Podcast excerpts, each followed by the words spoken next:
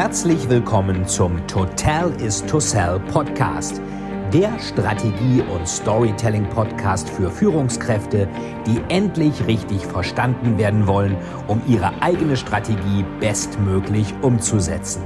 Hier dreht sich alles rund um Ihre eigene Story und Strategie für Ihr persönliches Happy End. Viel Spaß!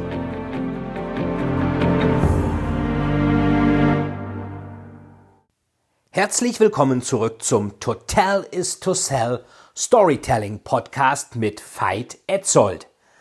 Heute schauen wir uns mal an, wie wichtig die Geschwindigkeit bei Ihrer Positionierung ist und warum es manchmal besser ist, lieber der Erste als der Beste zu sein.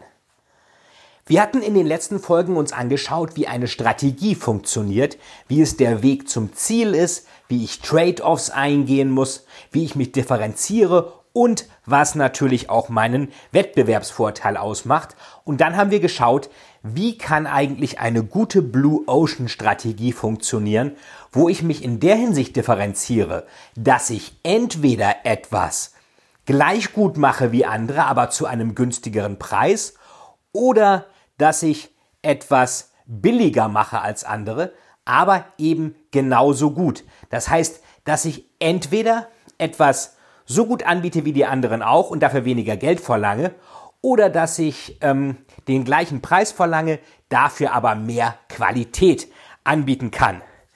Was auch sehr interessant ist, wenn man sich mal die Marktführerschaft von bestimmten Firmen, Institutionen anschaut, ist die katholische Kirche. Die gibt es ja schon seit 2000 Jahren. Ich hatte jetzt vor kurzem auf einer China-Reise gehört, dass sich die Kommunistische Partei Chinas die katholische Kirche sehr genau anschaut, weil sie sich auch fragt, wie schafft es eine Institution, die auch eigentlich nur aus älteren Männern besteht, so lange bestehen zu bleiben und auch noch zu wachsen. Das ist ja schon eine ganz interessante Geschichte.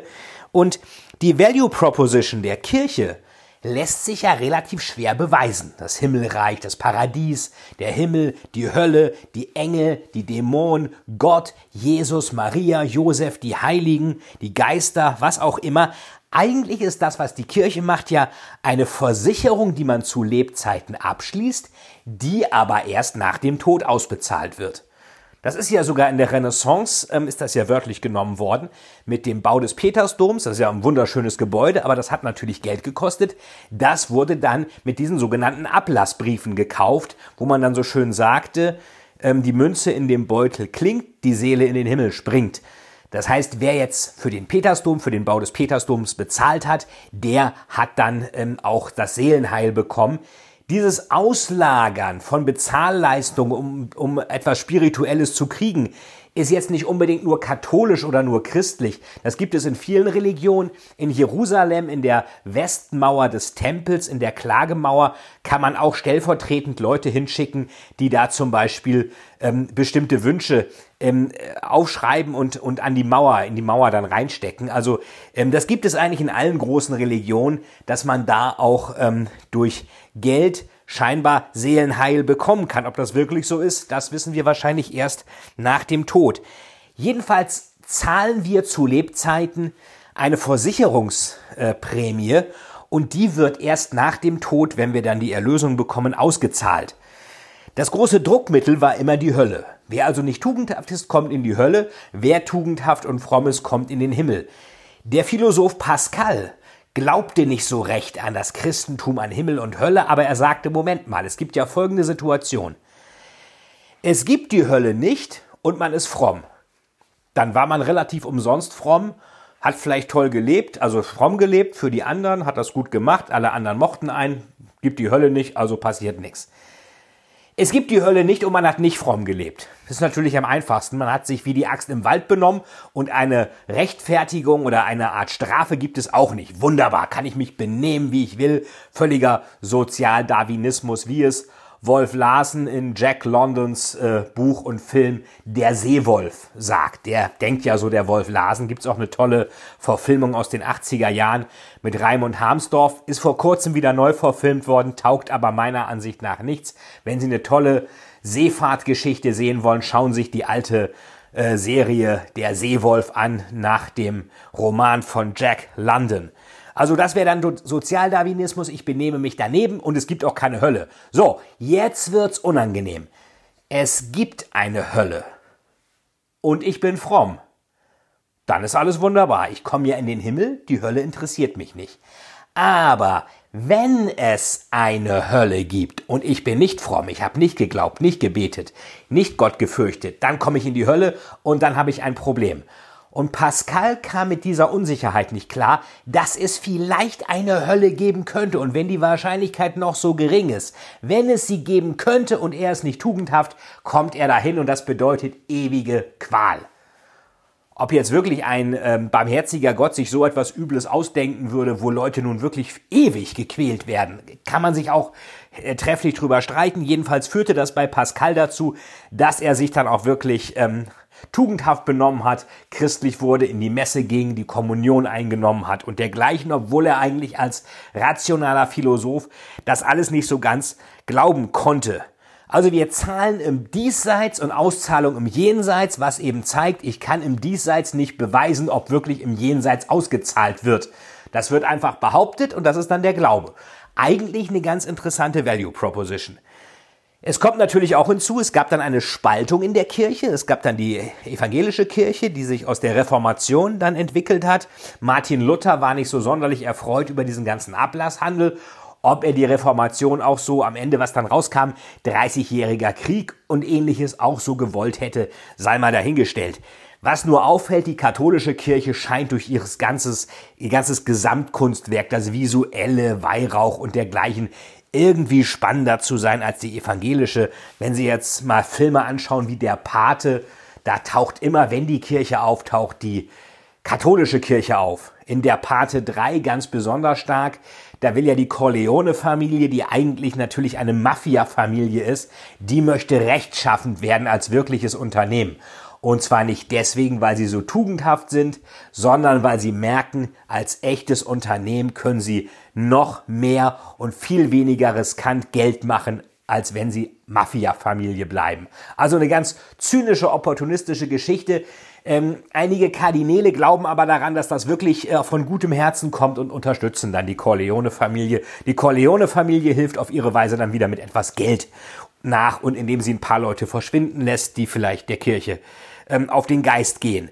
Bei Dan Brown genauso haben wir auch immer die katholische Kirche. Also die ist einfach spannender. Und natürlich, was ist die Kirche? Die Kirche ist eine Vertriebsorganisation. Jesus sagte schon, lasst uns Menschenfischer sein. Er sagt zu Simon Petrus, was warst du früher? Ich war Fischer. Okay, ab jetzt bist du Menschenfischer. Also, Vertriebsvorstand Jesus Christus hat sein erstes Bewerbungsgespräch mit einem Aspiranten geführt und Simon Petrus wird eingestellt, wird oberster Menschenfischer und damit auch der erste Papst in Rom. Er ist ja in Rom dann gestorben, hingerichtet worden und deswegen ist das Papsttum in Rom. Was die Kirche ebenfalls macht, ist multisensuales Marketing. Wir kennen das alle mit äh, Weihrauch, äh, das geht in die Nase. Also wir, wir kennen multisensuales Marketing von Hotels, von Autos, die haben bestimmten Geruch. Supermärkte, Bäckereien, da riecht es immer nach Brötchen, auch wenn das gar nicht von den Bäckereien kommt. Gehen Sie mal in einen Weber-Grillladen, da riecht es nach ähm, geröstetem Fleisch, obwohl da keiner jetzt äh, in den Verkaufsräumen was grillt, sondern eher in den Showrooms. Also das sind alles... Ähm, multisensuale, olfaktorische ähm, Effekte. Und ähm, das macht die katholische Kirche auch. Sie kennen das auch in, in Supermärkten. Hier kommen Sie rein und Sie haben vorne die Bäckerei.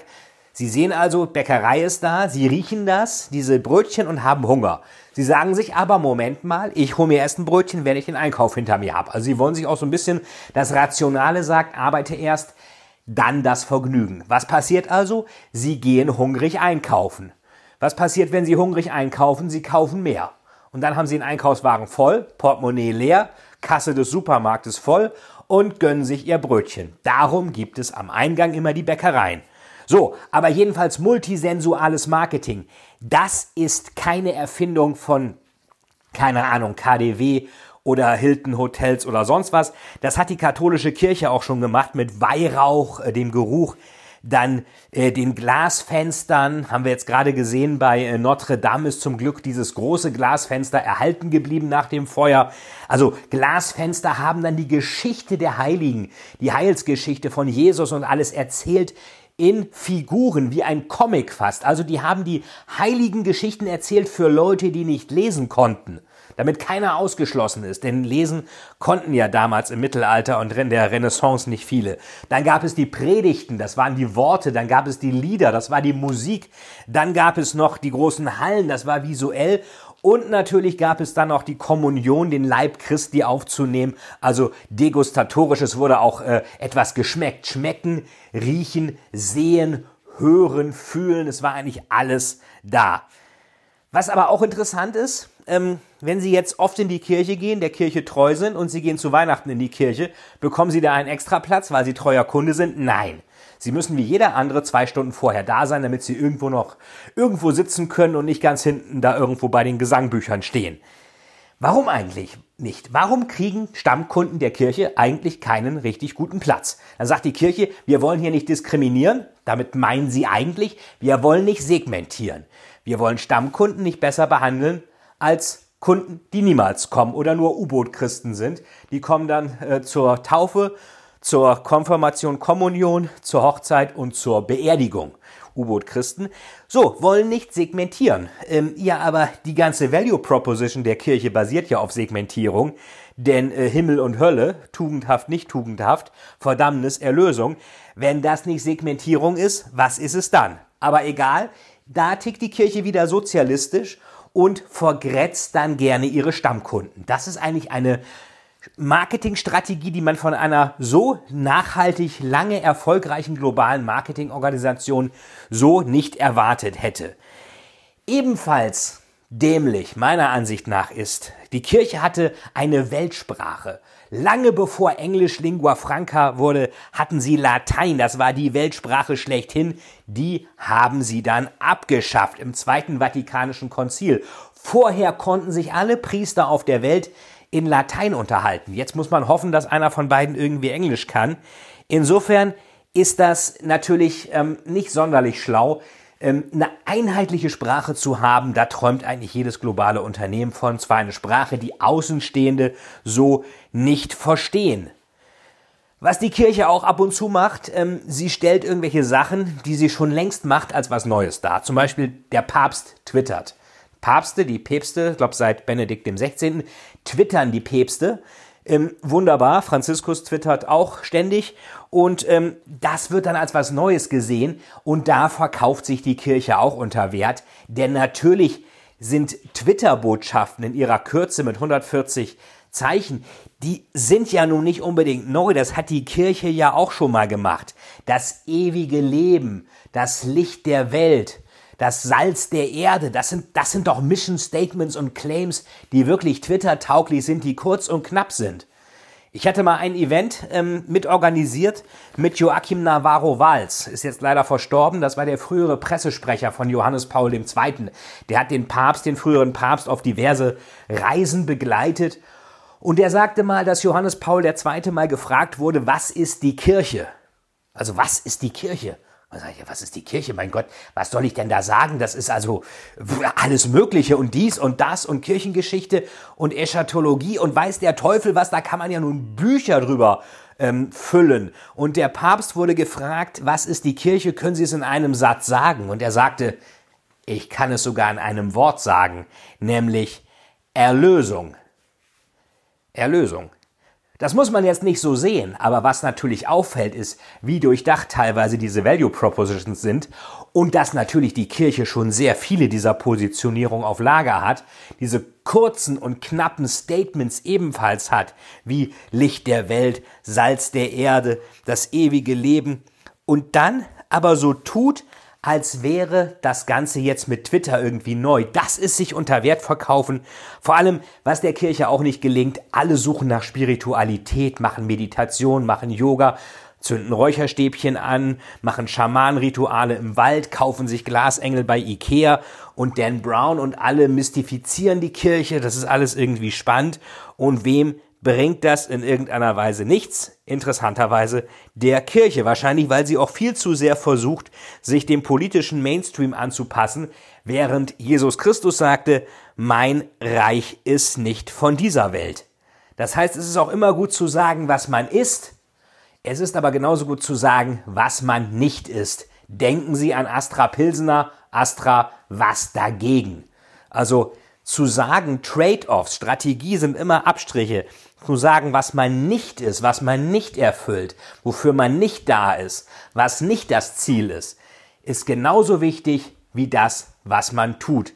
Ein Kunstwerk ist dann fertig, sagte Michelangelo, wenn man nichts mehr weglassen kann. Michelangelo ist natürlich auch jemand, ohne den die Kirche ihre visuelle Kraft natürlich nicht so hätte entfalten können. Also das Werk ist dann fertig, wenn ich nichts mehr weglassen kann. Was können Sie daraus lernen? Sie sind nicht allein, wenn Sie mit Ihrer Positionierung nicht weiter wissen. Selbst Institutionen wie der katholischen Kirche passiert so etwas. Und warum hat das so wunderbar funktioniert? Wir kommen jetzt zum Schnellen und zum Guten, weil die Kirche natürlich ähm, schon vor 2000 Jahren mit der richtigen Value Proposition am Start war. Denn was ist der einfachste Weg, um in das Bewusstsein des Betrachters einzudringen? Das ist es, der Erste zu sein. Bei Jesus Christus auch der Erste und der Letzte. Wer war der erste Mann auf dem Mond? Neil Armstrong, wer sonst? Wer war der Zweite? Das weiß niemand. Was ist der Name des höchsten Berges auf dieser Welt? Der Mount Everest. Und der zweithöchste? Schweigen. Wer hat das Auto erfunden, das erste? Gottfried Daimler. Und wer das zweite? Das weiß niemand. Manche sagen, Positionierung und Business ist wie die Ehe. Es funktioniert nach dem Konzept, dass der Erste zu sein besser ist als der Beste zu sein. Und so funktioniert teilweise auch die Wirtschaft. Denn 60 Prozent aller Entscheidungen im Supermarkt fällen wir in nur vier Sekunden. Ähm, warum? Weil es meistens Marken sind, die wir schon immer gekauft haben, die wir kennen. Was wir kennen, ist uns wichtig. Die also die ersten Marken waren, mit denen wir zu tun haben. Der Kunsthistoriker Ernst Gombrich sagte mal so schön, wir sehen nicht, was wir sehen. Wir sehen, was wir wissen.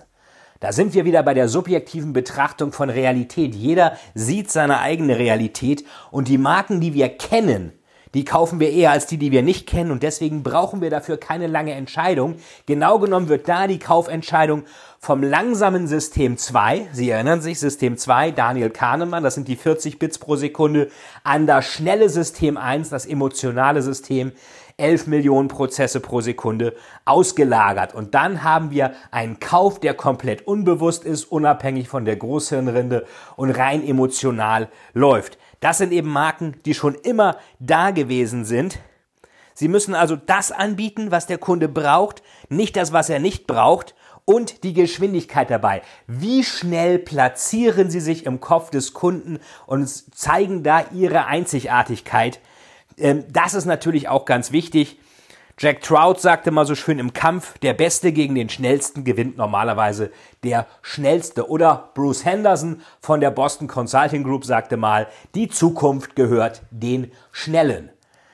Jetzt haben wir die katholische Kirche erwähnt, die Positionierung, die Supermärkte, der Erste, der Beste. Da fehlt irgendwie noch Asien, China. Sun Tzu hat dazu natürlich auch etwas gesagt. Er sagte, zwar haben wir schon von übereilter Hast im Kriege gehört, aber noch niemals ist große Weisheit mit großer Verzögerung in Verbindung gebracht worden. Von daher seien Sie die Ersten und dann seien Sie auch die Besten. Vielen, vielen Dank, dass Sie wieder bei dieser Folge mit dabei waren. Wenn Ihnen die Folge gefallen hat, würde es mich sehr freuen, wenn Sie mir eine Bewertung bei iTunes hinterlassen damit ich sehen kann, ob Ihnen diese Folge geholfen hat und damit ich noch mehr Menschen bei ihrer Story unterstützen kann. Jetzt wünsche ich Ihnen noch einen erfolgreichen Tag und wir hören uns beim nächsten Mal. Ihr Veit Etzold.